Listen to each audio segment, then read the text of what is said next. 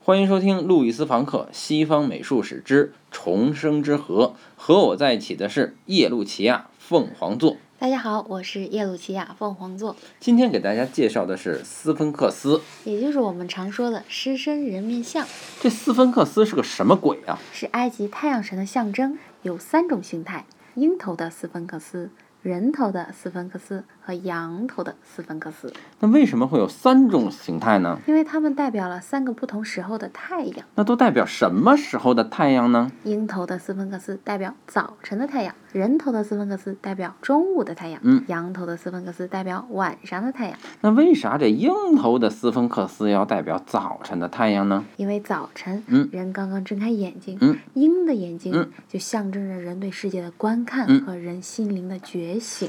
那为啥人头的斯芬克斯去代表中午的太阳呢？因为中午的时候，嗯太阳升到了天的正中间，嗯就恰如一个人啊，嗯到了他的正当年。嗯所以斯芬克斯往往是按照法老本人的形象塑造的。那为啥这羚羊头的斯芬克斯它代表晚上的太阳呢？嗯，在埃及人看来，黄昏的太阳落到哪儿去了呢？落到尼罗河，尼罗河意味着什么呢？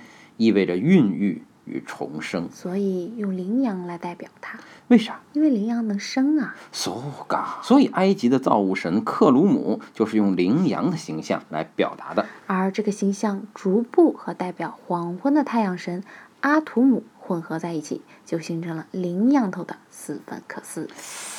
呃，那为什么这三个斯芬克斯它到了希腊，它就变成了一个斯芬克斯了呢？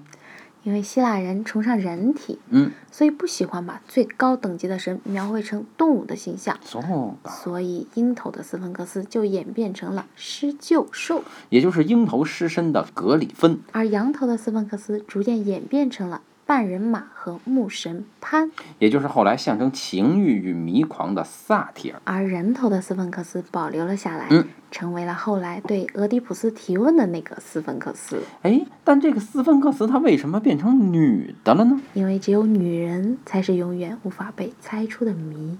那这个永远无法被猜出的谜，长什么样子呢？那就请你和我一起回到重生之河。埃及图像中的神话与神。